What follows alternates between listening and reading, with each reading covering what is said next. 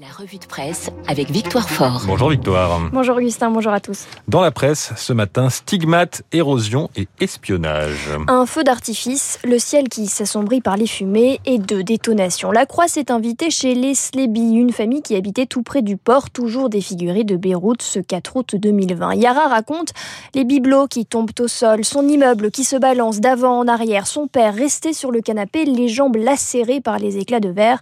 Il faudra 4 heures pour les enlever Liban, un an de paralysie, lit-on à la une. Un an après l'explosion, le Liban vit une crise sans fin, titre à son tour le Figaro. Les stigmates de l'explosion sont toujours là. Dans les quartiers près du port, c'est une sorte de Pompéi des temps modernes. Reportage en images sur state.fr. Là, une valise éventrée laissée par son propriétaire dans l'appartement qu'il n'a jamais retrouvé, des câbles, des débris. Le pays a à peine commencé à retirer les tonnes de gravats de la zone portuaire, apprend-on dans les échos. Et puis, il y a tout ce qui ne se voit pas. La mémoire et la souffrance à vif, dit la Croix. Ma tête travaille sans cesse, raconte la doyenne de la famille Sléby. C'est la quatrième fois que je reconstruis ma maison. C'est une vie, ça? Deux explosions, et ce sont toutes les institutions du pays qui s'effondrent. À côté de ces récits dans la presse, l'impasse politique et l'entêtement d'Emmanuel Macron à coup de visioconférence pour former un gouvernement au Liban, c'est à lire en page 4 du Figaro. Alors pas d'explosion dans l'opinion, mais une histoire de tectonique plaques. En marche, le continent devenu archipel, titre le quotidien. Les marcheurs se préparent pour 2022, mais la recomposition politique aujourd'hui, c'est une galaxie. Autour du président, une myriade de partis, de micro-mouvements ne cesse de se créer et la multiplication des chapelles de la majorité présidentielle pourrait bien compliquer les négociations en vue de 2022, explique l'opinion. Non seulement les participants sont trop nombreux à table, mais chacun veut son propre menu.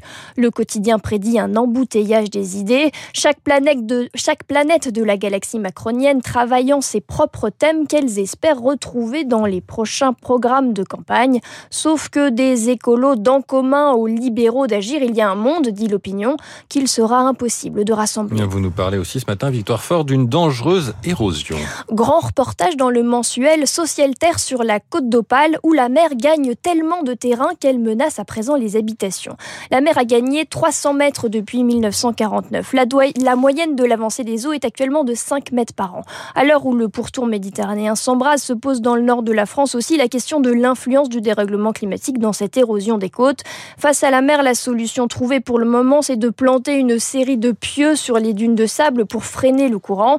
Une autre solution pourrait être d'apporter plus de sable, piste étudiée il y a deux ans, peut-on lire, mais vite écartée du fait du coût extravagant de la mesure, 30 millions d'euros, apprend-on dans Social Terre. À 800 communes rongées par la, Manche, une tension émerge à présent entre les habitants des maisons pieds dans l'eau et les autres.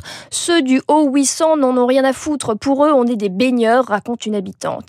Allez vous en rendre compte vous-même, semble nous dire Libération. La Côte d'Opale fait en effet partie des itinéraires à vélo conseillés par le quotidien. Libé consacre un dossier sur le tourisme à vélo, tendance de l'été, et qui fait de plus en plus d'adeptes. Conséquence de la crise sanitaire, les Français pédalent de plus en plus, même en vacances. Presse aussi ce matin, il est beaucoup question d'espionnage, Victoire. Le canard enchaîné a récolté des témoignages de militaires et de diplomates franchement hérissés par le silence du président dans l'affaire de cyberespionnage Pegasus. Si ce logiciel avait été produit et vendu par la Russie, Macron se serait sans doute montré plus violent, ironise un diplomate qui a répondu au canard. C'est une question de souveraineté nationale, disent-ils.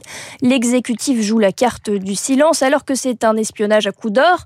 La société du logiciel espion israélien récoltait quelques 25 000 dollars par personne surveillée, affirme le palmipède.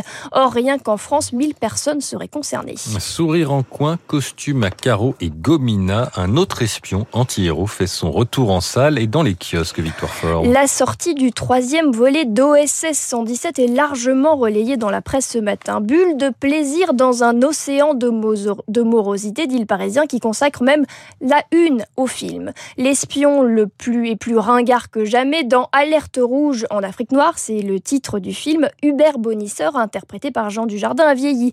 L'espion commence à devenir gênant pour le service. Il continue de mettre la main aux fesses des secrétaires, à se croire irrésistible dans ses costumes bleu ciel, à s'aborder toutes ses missions, résume le Figaro qui a interviewé Nicolas Bedos, le réalisateur du troisième volet de la saga, c'est-à-dire en page 12. En page 12, pardon. En arrière-plan, toujours la même question. Est-ce que ça passe? OSS 117, la maison rancie, tacle Libération ce matin. Peut-on rire en 2021 avec des thèmes sensibles demande le journaliste du Figaro. Nicolas Bedos l'espère. Je suis très satisfait par la révolution actuelle et la prise de conscience féministe et écologique. Attention toutefois à ne pas noyer l'humour dans l'eau du combat, regrette le réalisateur. Pour les exploitants de salles, l'enjeu est celui des entrées après une année de disette. Les deux derniers opus d'OSS 117 avaient séduit à chaque fois quelques 2 millions de spectateurs, indique le Parisien. Les professionnels du secteur ont été pris de court par la mise en place du pass sanitaire dès l'été. La fréquentation des salles affiche toujours une baisse de plus de 40% par rapport à l'avant-crise. OSS 117 a la mission d'inverser la tendance. Et vous, vous avez réussi votre mission, Victoire Fort. Merci pour cette euh, revue de presse. On vous retrouve demain à 8h30 euh, sur euh, Radio Classique. Il est 8h37. Je rebondis sur cette revue de presse avec les autres sorties cinéma de ce mercredi.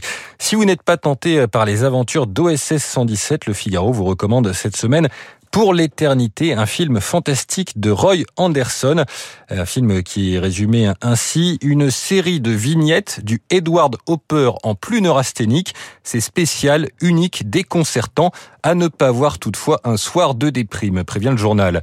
La Croix, de son côté, a apprécié Nadia Butterfly, film consacré à une nageuse olympique québécoise qui décide d'arrêter sa carrière pour échapper à la pression des athlètes de haut niveau.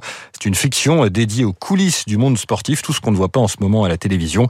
Fiction avec un style quasi documentaire, analyse le critique de la Croix, pour rester au plus près des personnages et faire partager la solitude des championnes, la violence du geste sportif, puis la profondeur de la détresse qui en est souvent le prix.